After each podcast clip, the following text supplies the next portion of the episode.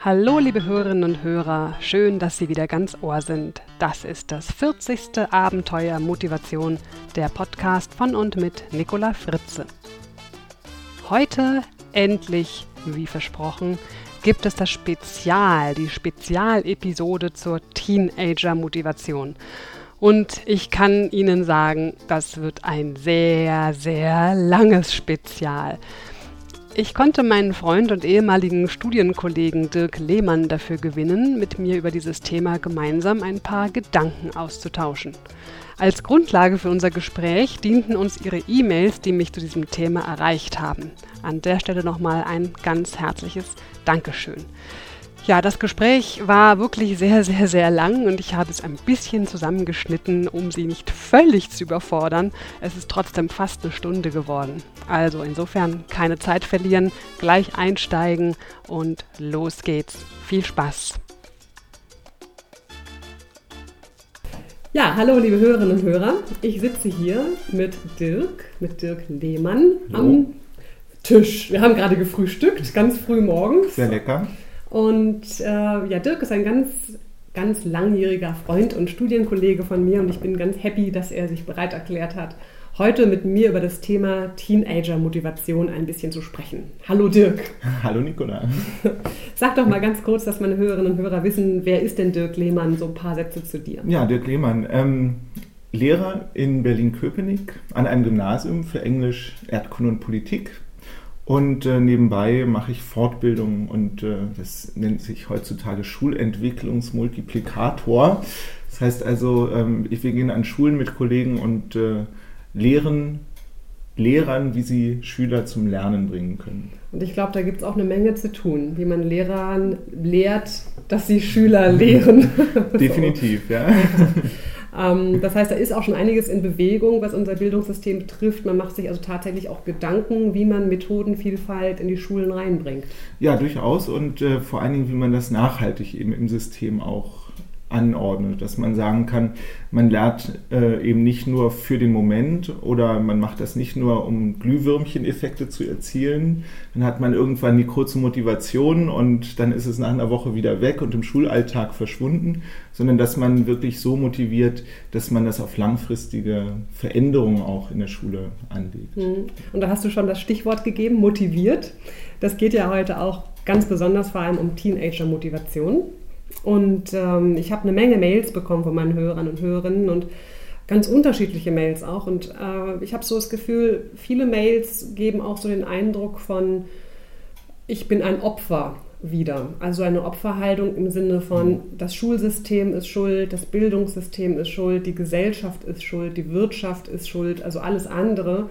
Und da ist sicherlich auch viel Wahres dran. Und die Frage ist natürlich, Klar, wir haben schon kurz gesagt, Bildungssystem tut schon einiges. Mhm. Da muss sicherlich auch noch viel, viel mehr passieren. Richtig, ja. Und du, Dirk Lehmann, wirst mit anpacken, dass es da sich auch was tut. Ne? Die Frage, die sich mir halt stellt, wenn ich so ohnmächtig bin, weil ich in einer Opferhaltung bin, dann die anderen alle schuld sind, dann kann mhm. ich ja nicht viel tun. Was uns und auch meine Hörer wirklich interessiert, ist natürlich die Frage, wie komme ich aus dieser Opferhaltung raus? Mhm. Also welche Möglichkeiten habe ich innerhalb des Systems, innerhalb dessen, was halt so ist, so ist es halt gerade. Mhm. Was kann ich da tun für mich? Und ich könnte mir vorstellen, du hast das sicherlich auch so ein paar Schüler manchmal auch oder Schülerinnen in deinen Klassen, die eben auch sich eher so als Opfer betrachten, die vielleicht so null Bock, die Gesellschaft mhm. ist scheiße, es nervt mich alles. Hast du auch solche Leute in deinem ja, Klassen? Also grundsätzlich vielleicht nochmal was äh, zu allgemeinem Rollenverständnis auch ähm, so, wenn man als Schüler in der Schule sitzt oder auch was wir von den Kollegen oft hören, ähm, es gibt ja sehr viele unterschiedliche Typen, wie gelernt wird, wie man motiviert ist zu lernen, wie man sich selbst sieht. Und äh, ich denke, ganz wichtig ist dabei, was uns auch immer wieder auffällt, dass äh, nicht nur den Schülern das klar wird, sondern auch uns als Lehrern klar wird, ähm, dass wir diese verschiedenen Rollen, die die Schüler einnehmen, erkennen und dann eben darauf reagieren können, sodass also unter anderem diese Nullbockler natürlich ganz klar auch bestimmte Verhaltensweisen zeigen, an die man dann ran kann und äh, die man dann entsprechend äh, hoffentlich mit Methoden motivieren kann. Auch. Ah, und was für Methoden? Ähm, ja, ähm, ja, da gibt es ja verschiedene Typen. Die Nullbockler sind ja äh, nicht Nullbockler für alles, zum großen Teil, sondern sie haben ja tatsächlich Interessen, die dann meist außerhalb der Schule vielleicht auch liegen. Ähm, Null-Bock-Mentalitäten können ja durch unterschiedliche Hintergründe entstehen, durch familiären Hintergrund, ähm, durch Probleme, die sie ohnehin haben, da wo die Schule auch gar keinen Einfluss hat. Ähm, ich denke, wozu man Nullbockler motivieren könnte, dass man ihnen äh, in den Bereichen, in denen sie tatsächlich Stärken haben, diese Stärken auch zeigt und äh, insofern auch hilft, dass sie diese Stärken selbst auch erkennen. Mhm. Ähm, oft ist es ja so, dass Nullbockler auch äh, das Problem haben, wenn ein Lehrer ihnen sagt, was sie nun machen können oder was sie gut können, dass sie das gar nicht hören wollen. Und damit, wollen nicht hören, dass sie es gut können. Damit teilweise so. ist das eben so, äh, weil es eben der Lehrer sagt. Ach so. Und weil es nicht die Mitschüler vielleicht sagen. Mhm. Und äh, von daher ist das schon schwierig. Ich kann ja mal einen Fall schildern, ja, ähm, Fall, genau. der äh, mich in den letzten Wochen bewegt hat. Eine Schülerin, die äh, chronisch irgendwann fehlte in einem Fach in Englisch und ähm, die ich dann auf Nachfrage zu der Aussage bewegen konnte, ja, ich lerne überhaupt nichts mehr in Englisch. Und äh, bei dieser Lehrerin ist es sehr, sehr schwierig und äh, da ist sie dann einfach nicht mehr zu dem Kurs hingegangen. Und ähm, dann musste ich sie dann aufklären im Sinne von äh, Schulbesuchspflicht und ähnlichem. Und dann äh, ist sie in diesen Kurs wieder gegangen, zwei Wochen lang. Und dann war sie wieder draußen und dann muss man mit den Rahmenbedingungen anfangen und äh, Druck machen, Schulausschluss und ähnliches waren dann Themen. Äh, letzten Endes hat sich die Schülerin dann dazu überreden lassen, den Kurs wieder zu besuchen, ähm, weil sie mir erzählt hatte, dass sie sich an der Volkshochschule angemeldet hat für Englisch und äh, jetzt dort Englisch lernt. Und ich hatte ihr dann gesagt, na Mensch, wenn du jetzt dort Englisch lernst, dann kannst du im Kurs auch wieder mitmachen. Und äh, ich weiß nicht, wie weit das jetzt äh, was bewirkt hat, aber sie besucht den Kurs wieder. Jetzt werden wir mal schauen, wie sich diese Schülerin weiterentwickelt dort. Sehr spezieller Fall natürlich, mhm. aber ähm, das zeigt eben, dass es manchmal eben ein einziges Fach ist, beziehungsweise, wenn man das nicht über die Fächer definieren will, ein Bereich, in dem man null Bock hat und manchmal kann eben die ganze Schule dazugehören. Ja, und das ist eben gerade das Tragische, mhm. weil sie halt explizit ja auch gesagt hat, ich kann diese Lehrerin nicht ab. Ja. Ne? Und ich glaube, das ist wirklich ein, eine große Schwierigkeit in unserem Schulsystem, dass da immer noch auch Lehrer sind, die, ich sag mal, so Dienst nach Vorschrift machen, mhm. vielleicht. Ja, die sind ja nicht alle so wie du, die sich da wirklich reinhängen und engagieren und machen und tun. Und dass man dann natürlich automatisch, wenn man einen schlechten Lehrer hat, mag man Englisch eben auch nicht. Mhm. Ja? Also ich fasse mal an meine eigene Nase, bei mir war es ganz genauso. Meine Englischlehrerin kam wirklich in die Schule, hat ihre Tasche aufs Lehrerpult geknallt, uns böse, richtig böse angeguckt und dann hat sie erstmal gesagt, ach wisst ihr, ich habe überhaupt keinen Bock. Mhm. Mach mal eine Freistunde. Und dann haben wir frei gehabt. Ah, ja. ja. das war mein Englischunterricht zwei ja. Jahre lang. Und das ist natürlich etwas, das brauchen wir gar nicht diskutieren. Das ist unhaltbar, mhm, das geht richtig. natürlich gar nicht. Ne? Da ist, ich denke, es hat viel, wenn man äh, über solche Dinge äh, diskutiert, auf oft mit Wertschätzung zu tun. Das heißt also ähm, auf beiden Seiten natürlich. Und das Problem ist, wo viele Kollegen auch, und das sehen wir ja immer wieder, wenn wir diese Fortbildung machen, viele Kollegen darauf hinweisen, sind einfach die Rahmenbedingungen, die Arbeitsbelastung, die großen Klassen, dass man also nicht mehr individuell auf Schülerprobleme eingehen kann, weil man die Zeit einfach gar nicht mehr mhm. hat zwischen den ganzen organisatorischen und bürokratischen Dingen. Mhm. Ähm, ich denke aber, um nochmal auf diese Wertschätzungsthematik zu kommen, das ist ein wesentlicher Punkt, dass man sagen muss eigentlich, äh, den, sowohl den Schüler als Individuum wahrnehmen, und beraten. Das ist unsere Rolle in der Schule natürlich auch. Und äh, ihm seine Stärken aufzeigen und seine Schwächen insofern abfedern. Und das ist ein relativ neues Prinzip. Ich sage mal, so seit den 80er Jahren wird das schon punktuell gemacht. Jetzt ist gerade eine große Welle des sogenannten kooperativen Lernens angelaufen, dass man den Schülern also Möglichkeiten gibt, untereinander zu kommunizieren und Stärken und Schwächen untereinander auch zu erkennen und darüber zu reden und diese Stärken und Schwächen so zu nutzen, dass man eben nicht alles kann oder können muss, sondern eben nur Leute kennen muss, die das können. Mhm. Und äh, damit sozusagen motiviert, dass man eben sagen kann, äh, wenn ich in Mathematik nicht gut bin, gut, dann erklärt der mir das oder die. Und wenn ich in Englisch nicht gut bin, dann würde von einem anderen übernommen. Dafür kann ich aber sehr gut Chemie erklären mhm. und dass sich da ein Ausgleich mhm. irgendwann findet. Dazu muss man die Schüler aber auch erst einmal dazu bringen, sich selbst zu hinterfragen und tatsächlich auch mal ehrlich zu sagen, was kann ich und was kann ich nicht. Ganz bestimmt. Und sicherlich ist es auch kein guter Ansatz, jemanden quasi in den Englischunterricht zu zwingen, nach dem Motto, sonst wirst du mhm. von der Schule verwiesen. Ja. Ne? Das ist natürlich einerseits konsequent und richtig. Auf der anderen Seite ist es natürlich, gerade wenn wir jetzt über Motivation sprechen, ist natürlich schrecklich. Kontraproduktiv, ja, richtig. Jetzt zu sagen, okay, liebe Schülerin, du musst jetzt dahin, ja. sitzt deine Zeit da ab und ja. äh, einfach nur, damit du aus der Schule nicht geschmissen wirst, ist natürlich eine schreckliche Geschichte. Richtig.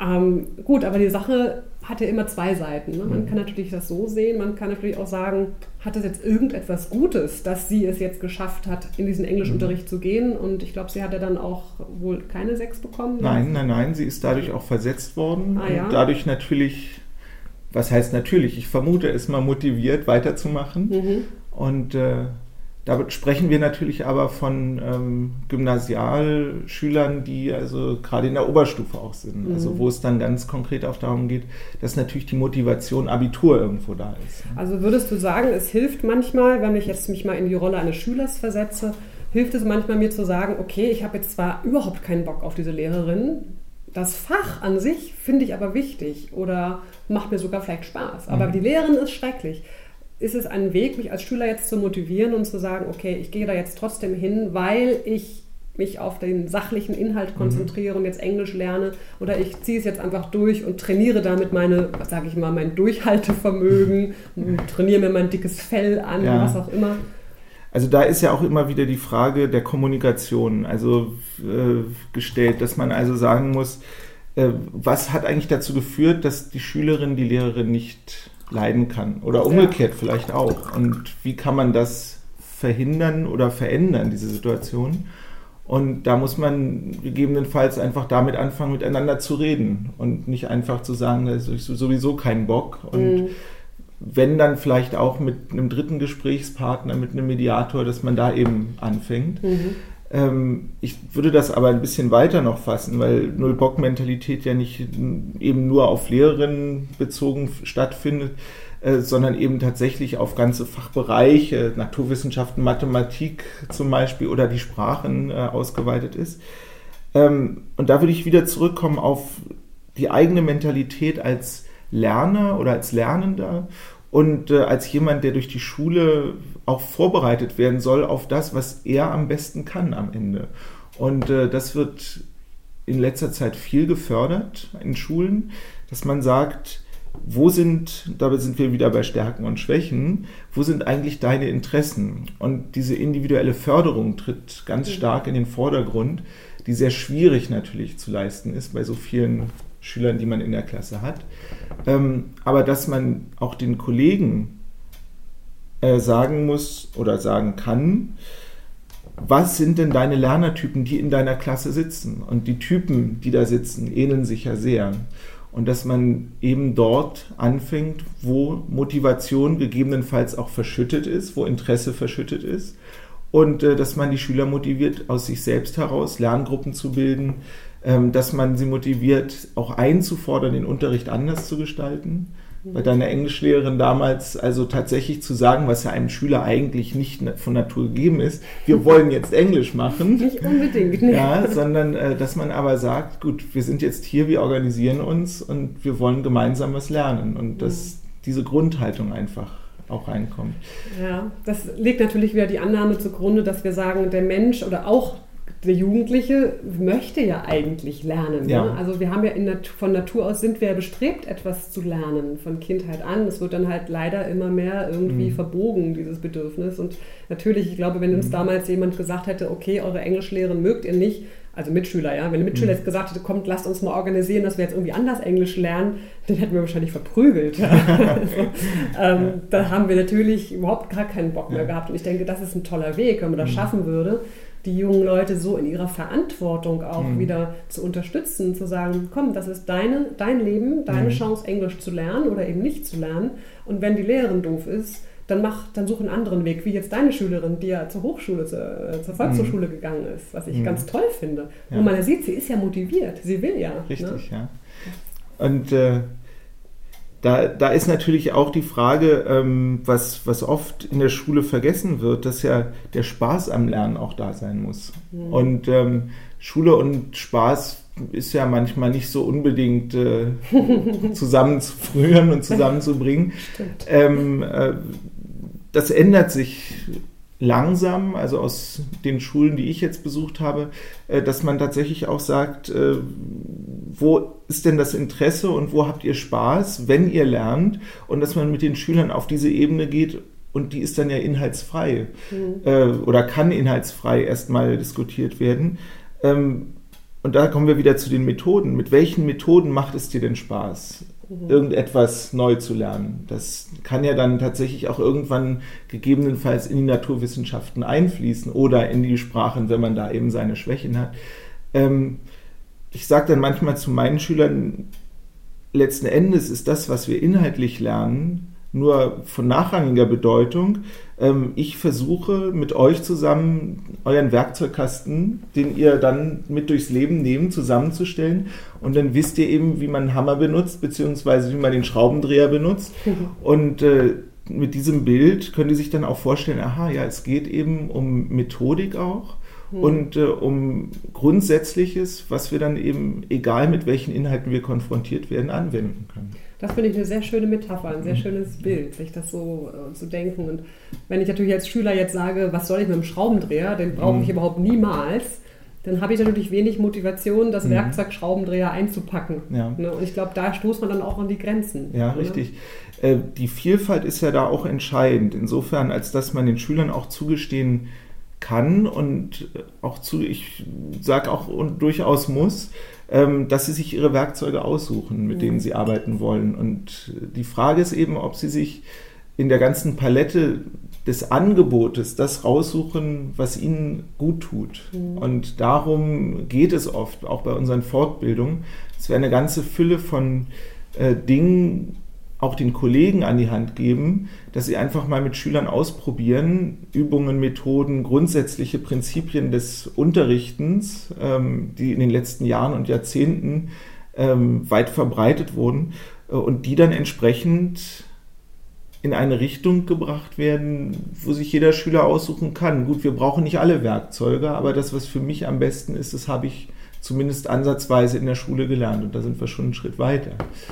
Ja, das äh, hört sich schön an. Ich habe jetzt gerade überlegt, das ist bestimmt auch so, dass nicht alle Lehrer gleich Juhu schreien und sagen, mhm. ja, wir probieren neue Methoden aus, mhm. weil man ist natürlich, ich sag mal so jetzt so ein Lehrer, der sagt, ich bin seit 40 Jahren Lehrer oder seit 30 Jahren, die sind vielleicht auch nicht so unbedingt zu mhm. motivieren, mhm. neue Methoden, ja. neue Didaktiken auch auszuprobieren. Und ähm, letztendlich, wenn man sich aber wahrscheinlich den Ruck gegeben hat, also sagt, okay, was der Dirk Lehmann da erzählt hat mit der Methode XY, ich probiere das jetzt mhm. mal. Das heißt vielleicht erstmal Aufwand, umlernen, umdenken, mhm. neue Gewohnheiten und so weiter. Aber ich könnte mir vorstellen, dass es auch vielen Lehrern helfen würde, aus diesem Trott, aus diesen Routinen rauszukommen mhm. und letztendlich dann auch zu leichterem Unterricht führt. Richtig. Oder?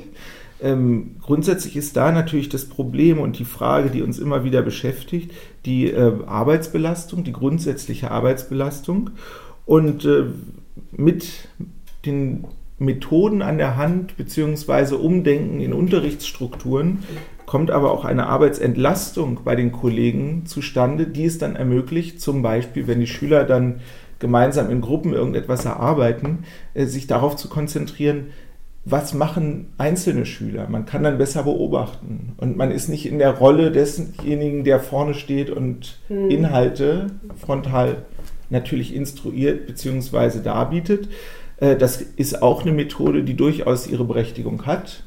Ähm, aber man kann eben, und das muss man als Lehrer eben umlernen und aushalten können, einfach da sitzen und zuhören und beobachten. Und hm. das fällt vielen Kollegen eben noch schwer. Ja, weil man natürlich dann auch das Gefühl hat, man gibt die Kontrolle so ein Stück Richtig, ab, ne? das ist ein Grundproblem. Ja.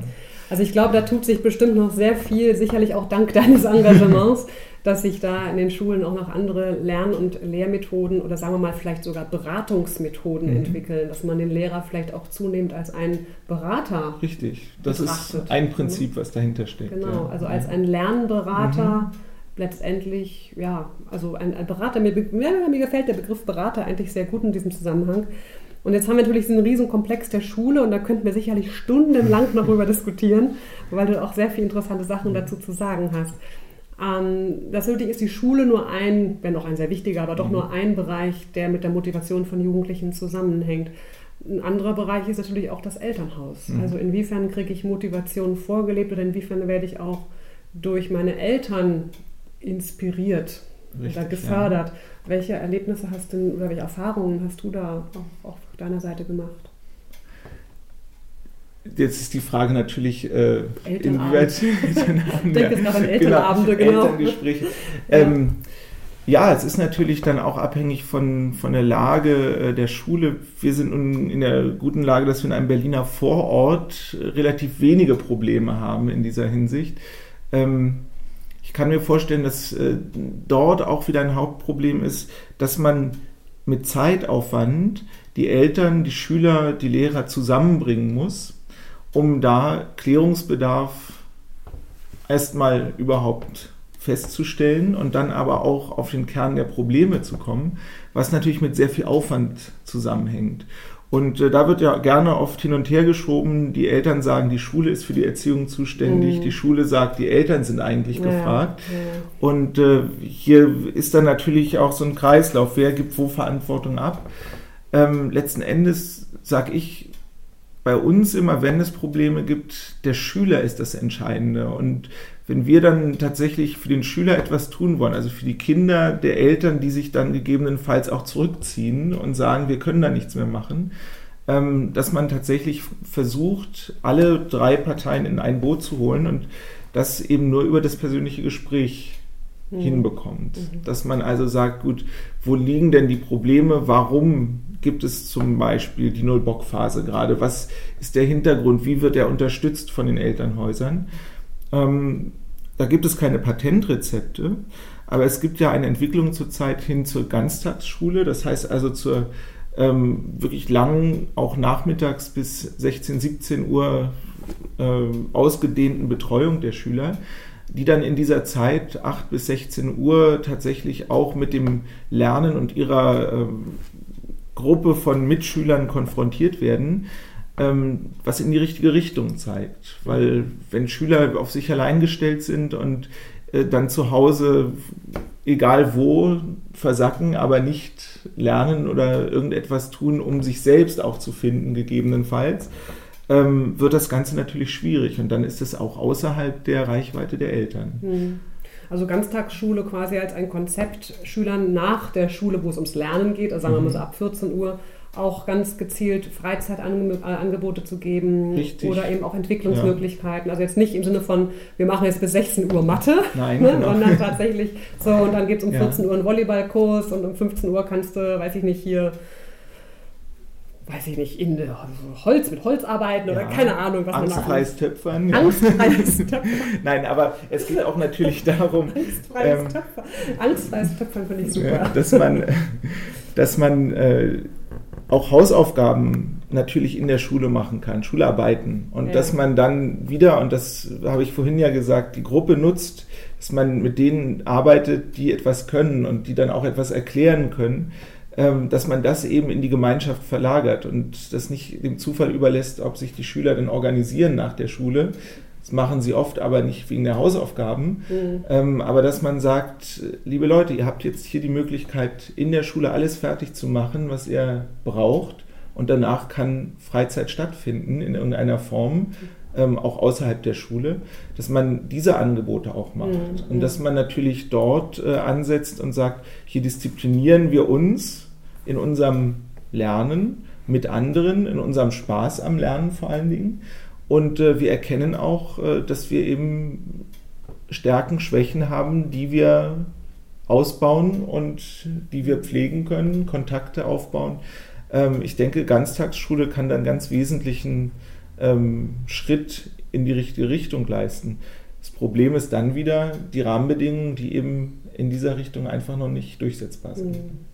Aber das stelle ich mir schon spannend vor. Also wenn man dann auch Anreize hat, bestimmte Projekte durchzuführen, sich vielleicht sogar als eine Schülergemeinschaft zum Beispiel auch sozial zu engagieren mhm. oder zum Beispiel sagt, wir machen jetzt ein, weiß ich nicht, wir backen jetzt eine Runde Plätzchen für den Weihnachtsmarkt, gehen Beispiel, auf den Weihnachtsmarkt, ja. verkaufen Plätzchen. Da kannst du anfangen. Ne? Da kannst du anfangen. Also, aber nur so als Idee, dass man auch da wirklich Anreize schafft, dann sein Leben, seine Freizeit aktiv zu gestalten mhm. und eben nicht nur vom Computer zu hocken, das ist Richtig. ja auch eine große Gefahr heutzutage, oder vom Fernseher und immer mehr zu vereinsamen oder sich immer mehr in virtuelle Welten zu flüchten, mhm. indem man dann ein Held ist, wenn man im echten Leben eigentlich, naja, gar kein das Held ist. Ja. Ne?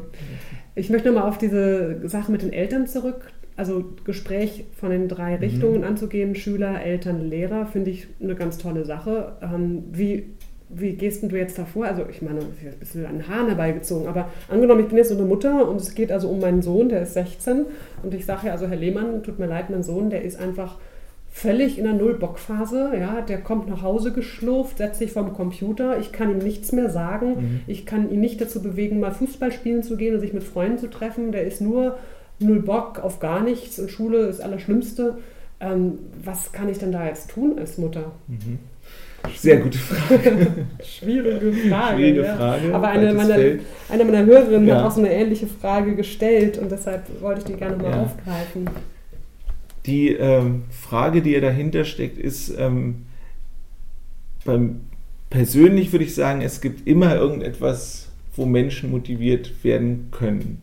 Und äh, ob man das dann erzwingen kann, ist natürlich eine ganz andere Frage. Aber die äh, entscheidende Frage ist, dass er selbst erkennt, wo er Interessen hat. Und diese Null-Bock-Phase wird wahrscheinlich auch nicht ewig dauern. Ich habe keine Patentrezepte, das muss man vom Einzelfall wahrscheinlich abhängig machen. Ähm, aber grundsätzlich denke ich, dass man dort, wo sich auch nur ein kleiner Funken von Motivation, ein Funken von Interesse weckt, dort ansetzen sollte und dann muss man sehen, sind das äußere Motivation, innere Motivation des mhm. Einzelnen. Das heißt, schwer zu sagen. ich als Mutter sollte mir meinen Sohn jetzt mal schnappen, sollte mal den Stecker ziehen am Computer und sagen, so, Jens, wir reden jetzt mal. Ich möchte gerne mal wissen, was macht dir Spaß? Ja. Und dann sagt er wahrscheinlich nichts. Computerspielen. Genau. Computerspielen macht mir Spaß. Das ist natürlich Computerspielen. Mit Freunden treffen. Na, wenn das mit Freunden wäre, wäre es ja schon ganz schön. Ja, ja aber ich meine, ja. das, das Schwierige ist ja auch, glaube ich, dass gerade Eltern an so einen jungen Menschen, der in der Pubertät ist, wo ja die Eltern absolut für naja, sie werden ja verdammt quasi, die mhm, Eltern, mhm, dieser Ablösungsprozess. Da lasse ich mir von meinen Eltern natürlich erst ja. recht nichts sagen. Ne? Richtig, die eigene Gruppe ist dann ja natürlich auch entscheidend. Also die Freunde, die man hat, mhm. wenn man welche hat, natürlich vorausgesetzt. Es gibt ja auch die Außenseiter, die überall dann Schwierigkeiten haben und sehr in sich gekehrt sind. Ähm, aber da denke ich, ist auch wichtig, dass man über die eigene Gruppe in die Motivation geht oder beziehungsweise aus der eigenen Gruppe unterstützt wird. Und äh, da kann ich aus eigener Erfahrung sagen, ich hatte mal einen Schüler in der 10. Klasse, äh, dem wurde tatsächlich die Festplatte ausgebaut. Ja? Und das hat die Mutter gemacht, das fand ich ganz spannend. Ja? Ähm, hat er mir dann am nächsten Tag erzählt, Herr Lehmann, wissen Sie, was meine Mutter gemacht hat? Die hat mir einfach die Festplatte aus dem Computer ausgebaut. Ich wusste gar nicht, dass sie das kann. Und er war ganz schockiert. Und äh, das war dann eine Woche wirklich ganz schlimm für ihn. Und äh, er war dann allerdings bei Freunden und äh, natürlich, er hat sich dann eben von zu Hause abgeseilt, dass er dann entsprechend weiterspielen konnte. Ähm, aber er ist dann eben unter seinen Leuten gewesen und dann haben sie eben weiter Computerspiele gespielt oder was auch immer getrieben.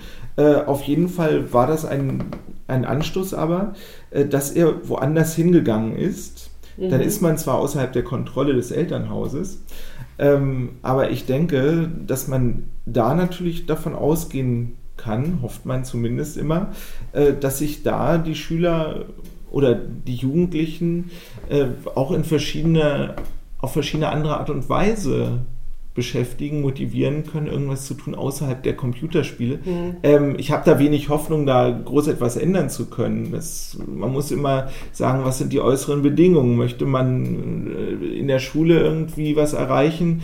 Oder ist jetzt die Motivation nicht größer, dass man sagt, hier, man will äh, den nächsten Level im Spiel, im Computerspiel mhm. schaffen? Ähm, ich denke, was man daraus ziehen kann, und der Schüler ist mittlerweile relativ durchschnittlicher Schüler, der aber durchaus äh, seinen Anteil hat und der auch sein Abitur schaffen wird, ähm, der hat daraus gelernt, äh, dass eben der Computer nicht alles ist. Und allein die Tatsache, dass er nicht mehr bei sich zu Hause alleine vor dem Computer mhm. saß, sondern mit Freunden unterwegs war, war schon mal für ihn ein Schritt. Mhm. Ähm, aber wie gesagt, das ist, glaube ich, eher eine individuelle ja, Frage. Ja. Ich meine, letztendlich ist es natürlich wichtig, dass die Eltern ihre Kinder fördern, indem sie ihnen Angebote machen. Wir haben vorhin beim Frühstück mhm. kurz darüber gesprochen, eben allein mal so die Frage, wie viele Bücher haben sie denn zu Hause zu ja, stehen. Ne?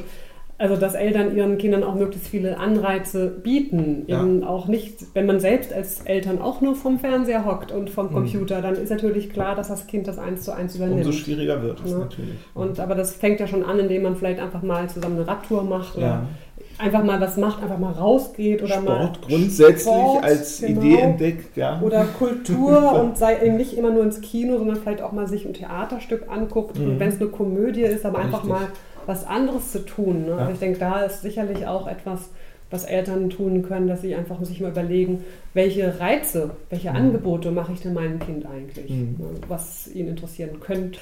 Ja, also gut, Eltern Angebote machen, Kinder fördern, stärken. Was macht dir Spaß? Das sind sicherlich eine Ansätze, Ansätze auf der Elternseite. In der Schule haben wir gesprochen über Lernmethoden, neue Lernmethoden und auch sehr viel mehr beratend, ähm, gesell, äh, beratend fähig na, tätig sein. So, das kommt davon, wenn man E-Mails mhm. liest und gleichzeitig redet. So, ich suche nämlich hier gerade eine E-Mail raus. Ähm, genau, ich habe nämlich eine bekommen von einem Werner. Der ist Lehrer an einer Berufsschule und ich lese einfach mal kurz vor. Ich glaube, der Werner ist damit einverstanden. Also er ist Lehrer an einer Berufsschule und unterrichtet unter anderem Englisch und Rechnungswesen. Und in fast jeder Klasse gibt es ein oder zwei Schüler, die der festen Überzeugung sind, das jeweilige Fach nicht zu können.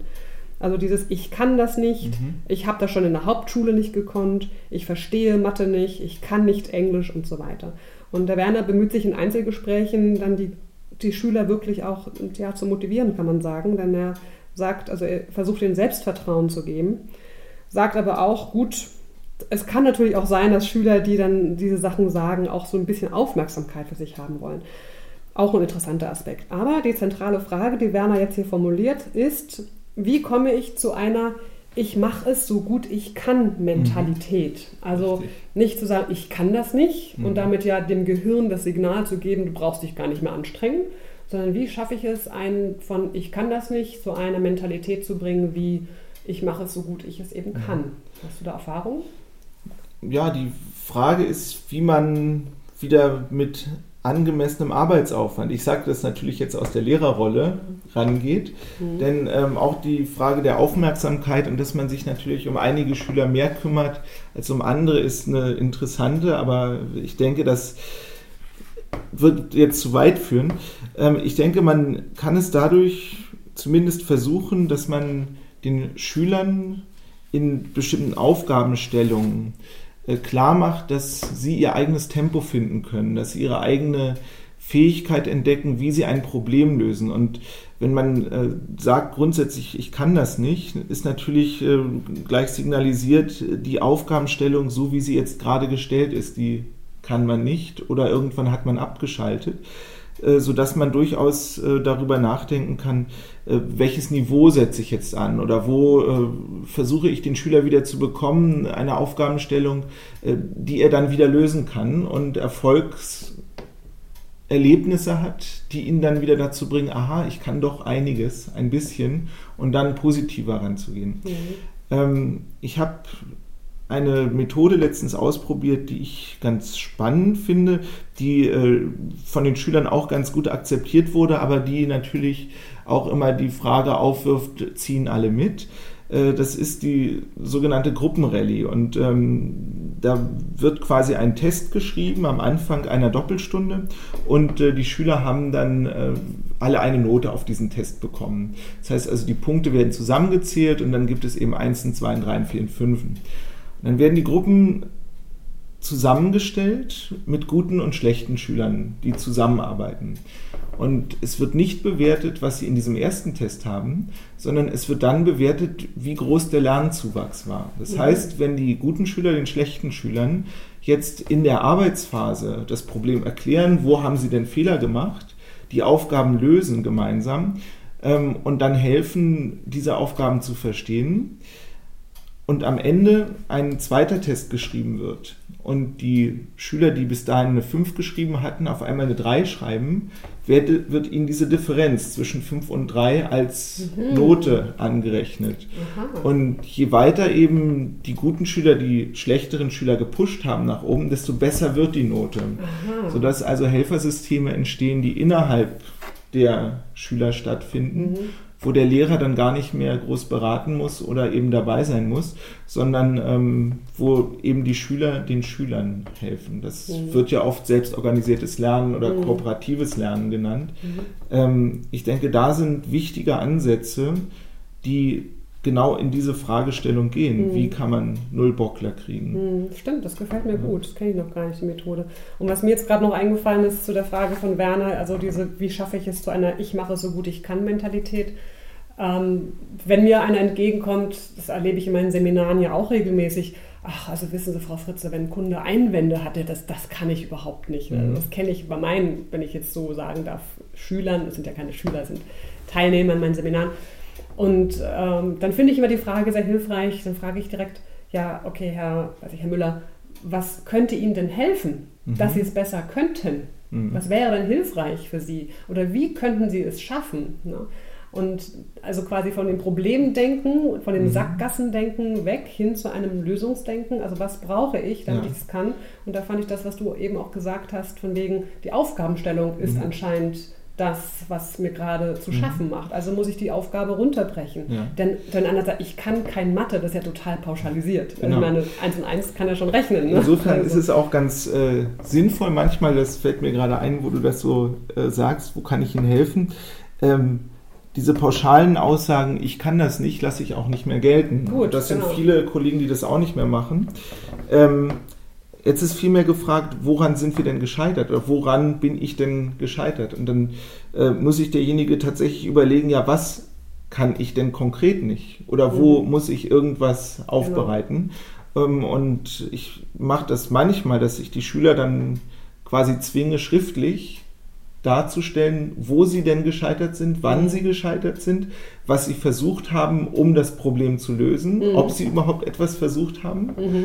Und äh, dann kommen die meisten von alleine drauf, dass man eben die ganze Palette gar nicht ausnutzt oft. Ja. Fragt denjenigen, der es weiß, fragt mhm. das Internet, fragt die Bücher mhm. und äh, dann eben sagen, nachdem man diesen Zwischenschritt gemacht hat, so, das und das und das hast du nicht verstanden, wo kann ich dir denn jetzt noch helfen, um dich da weiterzubringen, dass man nur ein, ein, also ein Teil dessen ist, wo man sich Hilfe holen kann. Ja. Und ähm, insofern ist es natürlich auch sehr spannend zu sehen, äh, wenn Schüler dann tatsächlich von sich aus irgendwann sagen, oh, habe ich schon wieder alles nicht verstanden.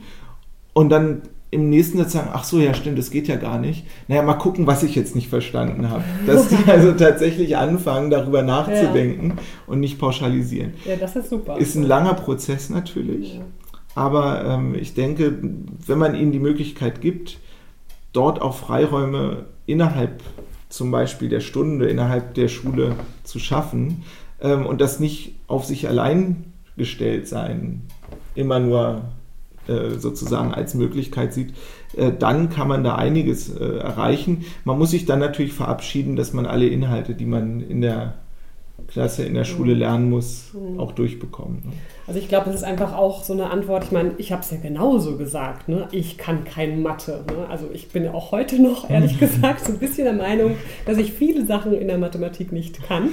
Wenn auch nicht alles. Aber ich glaube, das ist ja auch so eine schöne Ausrede zu sagen, ich kann das nicht. Ja. Das heißt, ich kann es nicht, also vergiss es, ich muss nichts tun. Ich lege damit ja auch die Verantwortung ab. Mhm. Ne? Und das, was du jetzt beschreibst, eben dieses hin zum lösungsorientierten Denken, was brauche ich, was konkret kann ich mhm. nicht, wo, wie weit bin ich gekommen und wo bin ich dann gescheitert, das führt letztendlich ja erstens zur Selbstreflexion und damit auch zur Übernahme mhm. von Verantwortung. Ja, richtig. Und dann gibt es ja letztendlich auch ein gutes Gefühl, wenn ich dann merke, ach, guck mal, bis dahin habe ich es ja immerhin gekonnt mhm. und an der Seite, an der Sache scheitere ich jetzt. Und ich glaube, da kommen wir jetzt nämlich auch zu einem anderen sehr schönen Thema, was ähm, einer meiner Hörer geschrieben hat. Ich weiß jetzt gerade seinen Namen nicht. Er spricht nämlich auch das Thema Selbstwertgefühl mhm. an. Also ich glaube, man hat natürlich als Schülerin oder als Schüler ein viel schöneres Gefühl, wenn ich jetzt sage, ich kann kein Mathe. Und jetzt kommt aber der Herr Lehmann, mein Lehrer, und hilft mir also herauszufinden, was genau kann ich, was kann ich nicht. Und dann stelle ich plötzlich fest, ah ja, jetzt habe ich es geschafft. Das stärkt ja auch mein Selbstwertgefühl. Ja. Und ähm, das Thema das Selbstwertgefühl bei Jugendlichen ist in meinen Augen auch ein, ein ganz, ganz ähm, wichtiges, das war die Teekanne, falls die Hörer sich jetzt fragen. ähm, also Selbstwertgefühl ist ja ein ganz zentrales Thema. Ähm, wie kann ich das als Lehrer oder auch mhm. als Eltern ähm, fördern, das mhm. Selbstwertgefühl meiner Kinder oder meiner Schüler? Ja, es ist dann natürlich immer direkt verbunden mit der Frage nach den Zensuren. Ne? Also ja. Schule wird eben oft reduziert auf Zensuren. Mhm. Und äh, da fängt es eben oft an, und das hatten wir auch schon im Gespräch mit dem Thema Wertschätzung. Und äh, manchmal ist es dann eben tatsächlich so, dass man sagen muss, die Schüler, die sich von einer 5 auf eine 4 in Mathematik gesteigert haben, ähm, haben ein viel besseres Gefühl als diejenigen, die statt einer 1 eine 2 geschrieben haben und die dann eben gegebenenfalls auch in eine Null-Bock-Phase fallen können, weil sie eben keine 1 gekriegt mhm. haben. Äh, ist immer eine Frage der, der Herangehensweise und äh, ich denke, wenn Schüler erkennen, dass sie in bestimmten Bereichen einfach ähm, ja, nicht gut sind oder nicht äh, irgendwas nicht verstanden haben. Äh, es gibt immer Leute, die es besser können als man selbst. Das ist eigentlich eine Grundregel, die man sich dann immer sagen kann. Ähm, dass sie dann diese kleinen Erfolge auch entsprechend als Lehrer aufgreifen und sagen, super, du hast dich verbessert und du bist eben kein Einzelkandidat, egal wie, das braucht man gar nicht zu sagen, sondern man hat eben einfach jetzt, wenn man über die Zensuren geht, da eine 3 oder eine 4 ein ausreichend stehen. Ähm, ich hatte eine Schülerin, die eine Englischklausur geschrieben hat und äh, die dann eine 4 und damit bestanden hatte. Und dann meinte sie zu mir, Mann, 4 ist bestanden und bestanden ist gut und gut ist ja eigentlich eine 2. und das war eigentlich so für mich äh, ein Auslöser, dass sie das natürlich ganz anders wahrgenommen hat als Schüler, die eben ihre Zweien automatisch schreiben. Ne? Ja. Aber ähm, insofern äh, den Druck rausnehmen, dass man sagt, du musst jetzt besser als vier, besser als drei, besser als zwei sein. Ähm, es geht viel in der Schule eben über dieses Zensuren, äh, Schubladendenken mhm. und dass man das überwindet und sagt, Selbstwertgefühl entsteht eben durch Lob, durch Anerkennung von Leistungen, auch wenn sie nicht im oberen Bereich sind. Mhm. Und äh, dass man den Schülern eben auch das Gefühl gibt, und das müsste man eben auch durch mehrere oder durch viele Fächer haben, äh, dass sie eben insgesamt gar kein so schlechter Schüler oder gar keine so schlechte Schülerin sind oder von der Lernmotivation eben wunderbar sind. Andere Schüler, die vielleicht schlecht in der Schule in der Note sind, haben dann soziale Kompetenzen, die sie entsprechend ähm, auszeichnen. Und ich habe selbst in meinem Kurs einen Schüler, der ist ganz schlecht, was seine Noten angeht, aber der ist immer da für andere. Er ist sozial absolut kompetent, ihm würde ich für Sozialnoten immer eine Eins geben. Mhm. Ähm, und dass man den Schülern das eben entsprechend zeigt. Aber da ist ja genau das Beispiel, denn die soziale Kompetenz wird ja in keinem Fach bewertet. Ne? Also Sie wird zumindest im Zeugnis mittlerweile ja. aufgezählt, aber Aha. es ist eben. Also diesen Kopf, der dann oben drin steht, wie ich Es gibt eine extra Zeugnis mittlerweile. Ah, dazu, oh, okay. Bei mir mhm. schon ein bisschen länger her, glaube ich. Ähm, das finde ich halt schade, dass also Menschen, die dann vielleicht wirklich besondere Kompetenzen und Fähigkeiten mhm. haben, die ja dann trotzdem in Mathe, Englisch, Deutsch und Erdkunde eine 5 haben, dann doch meistens, auch wenn es vielleicht inzwischen da drauf steht, mhm. was ich toll finde, aber dann doch eher so be beguckt werden wie, ah, bist du ein Loser, hier mit mhm. vier Fünfen und so. Ne? Also das finde ich halt schade, dass es noch. Ja, und das ist aber ein gesellschaftliches Problem genau. natürlich. Und ja. die Sicht auch, wie man selbst Schule erlebt hat und wie man ja. das dann an die nächste Generation weiterträgt. Ja, ja, na klar. Und da kommen wir jetzt wieder ja, an den Anfang. Die Gesellschaft und das System und das alles und wir mittendrin. Und was können wir tun, um uns eben nicht nur als Opfer zu fühlen, sondern eben auch als Gestalter zu fühlen. So, jetzt blätter ich gerade noch mal hier durch meine vielen, vielen Mails. Ähm, ich glaube, es gab noch, gab es noch eine Sache. Ich meine, das, ja, ich glaube, die. Ich weiß es gerade nicht, was hier noch alles. Nee, ich glaube, wir haben das jetzt ja. eigentlich im Großen und Ganzen. Wenn ich jetzt so durchblättere, sind jedenfalls die Stichworte alle schon mal gefallen. Natürlich kann man das Thema jetzt hier nicht erschöpfend behandeln, das ist auch klar. Also, wenn wir das alles jetzt mal zusammenfassen, wir haben jetzt ja doch einige, einige Minuten zusammen, machen wir mal so eine kurze, prägnante Zusammenfassung. Wir hatten also gesagt, ursprünglich ging es los mit Opfer. Wir fühlen uns oft als Opfer, Opfer des Systems, des Bildungssystems, mhm. der Gesellschaft, der Wirtschaft, von allem. Als Opfer fühle ich mich ohnmächtig, das heißt ohne Macht, kann also nicht handeln. Und ich brauche also Strategien, die mir helfen, aus der Opferrolle rein zu, äh, rauszukommen und reinzukommen in eine Gestalterrolle, also in ein Denken von, ich habe Macht, ich bin eigenmächtig, ich kann mhm. etwas tun. Und da haben wir jetzt verschiedene Dinge gehört, wo ich als Lehrer was tun kann. Also hilf mir noch mal kurz, was ja. als Lehrer habe ich jetzt für Möglichkeiten, Jugendliche zu motivieren? Ja, grundsätzlich äh, die Stärken und Schwächen der einzelnen Schüler entsprechend herausarbeiten, dass sie also ihre Stärken vor allen Dingen erkennen und aber auch ihre Schwächen akzeptieren. Das alles wertzuschätzen. Wertschätzung. Dennoch, Wertschätzung, ganz mhm. wichtiges Thema zu kommunizieren, miteinander zu reden und nicht einfach nur zu sagen, man macht die Scheuklappen zu und fertig war's. Mhm. Ähm, es geht auch viel um diese Werkzeugkoffergeschichte, dass man eben sagt, ähm, hier, ich gebe dir ein Angebot, was du davon übernimmst, das sei dir überlassen. Man kann das natürlich steuern, aber grundsätzliche Arbeitsweisen, Arbeitsmethoden, äh, Denkweisen vielleicht, Verhaltensregeln sind so universell, dass man sie dann entsprechend doch haben sollte im Werkzeugkasten. Mhm. Ähm, und auch Werkzeugkasten im Sinne von Methodenvielfalt. Richtig, auch das. Ja, ne? Also als Lehrer Fall, ja. sich weiterzuentwickeln. Genau. Nicht nur im Sinne der Schüler, um den Schülern das Lernen mhm. zu erleichtern, sondern auch in meinem eigenen Sinne als Lehrer. Mhm zu sagen, dann mache ich es mir selbst ja auch leichter. Manchmal. Es ist auch eine Arbeitshaltung, die dahinter steckt, die erst langsam in die Schulen kommt, nämlich dass die Lehrer merken oder dass sie eben von dieser Einzelkämpfermentalität abgeschottet von den anderen sich öffnen mhm. und sagen, wir gehen ins Team und wir erarbeiten gemeinsam Konzepte mhm. und gehen gemeinsam auch auf unsere Stärken und Schwächen ein und schauen mal, wo wir uns weiterentwickeln mhm. können. Das ist oft auch nicht der Fall. Also haben wir die Lehrer als Beraterrolle, hatten wir vorhin ja. auch noch gesagt, dass die Lehrer auch beratend tätig sind, Richtig. nach dem Motto, wie lernst du am besten, ja. aber auch beratend tätig, wie im Gespräch mit Schüler und Eltern gemeinsam mhm. eben Wege zu finden, den Schüler mhm. bestmöglich zu fördern. Ja. Das wird ja auch gemacht, Gott sei Dank. Ja. Das ist der große Komplex. Dann haben wir noch das Thema System, also Schule, ganzheitliches Schulkonzept eventuell und noch viele, viele andere Dinge, die wir jetzt aber nicht ad hoc bei uns mhm. selbst machen können. Aber ich als Lehrer kann mich halt wirklich wieder darauf konzentrieren, welche Stärken, welche Schwächen, wie lernt man Schüler am besten. Mhm. Ja. Und dann haben wir den zweiten Komplex, das haben wir gesagt, sind die, die Eltern. Mhm.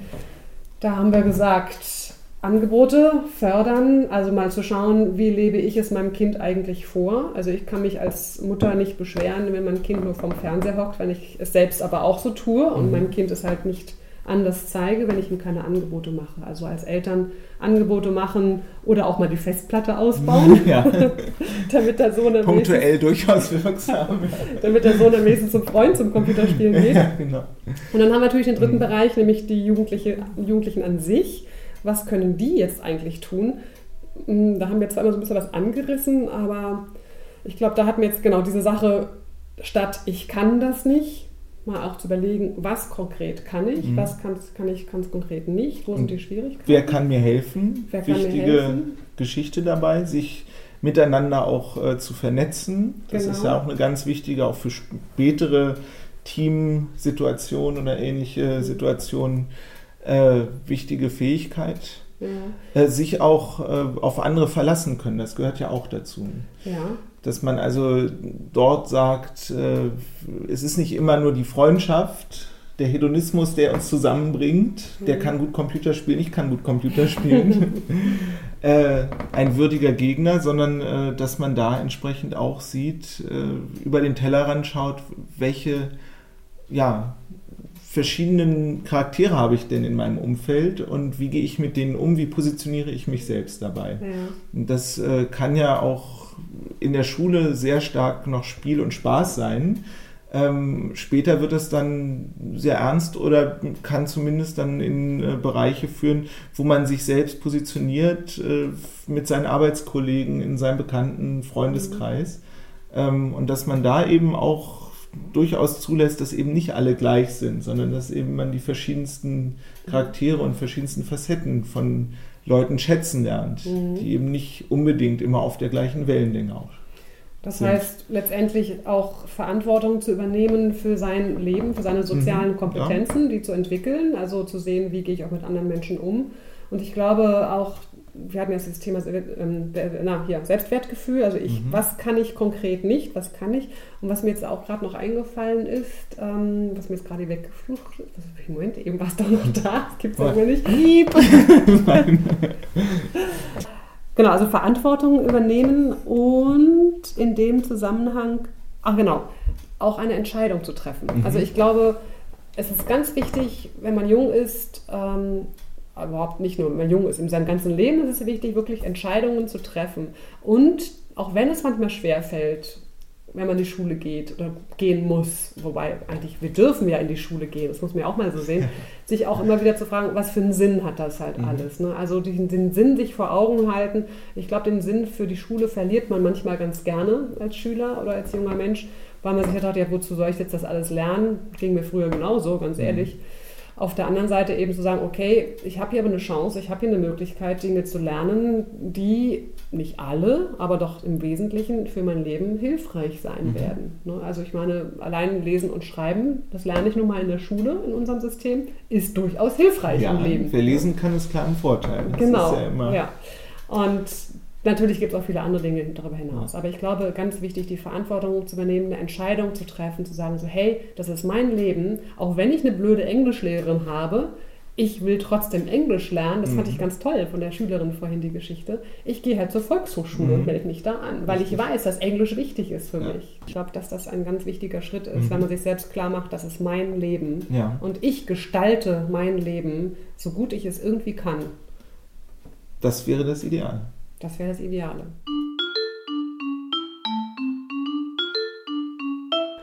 So viel also zu unserem kleinen Gespräch. Ja, klein ist gut.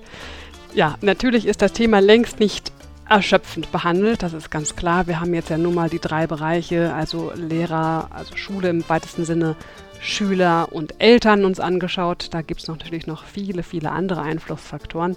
Aber es war immerhin mal ein Anfang und ich hoffe, dass der ein oder andere Gedanke Sie inspiriert hat, Ihnen vielleicht auch ja, einen Denkanstoß gegeben hat oder Sie vielleicht sogar motiviert hat, etwas anzugehen, zu handeln.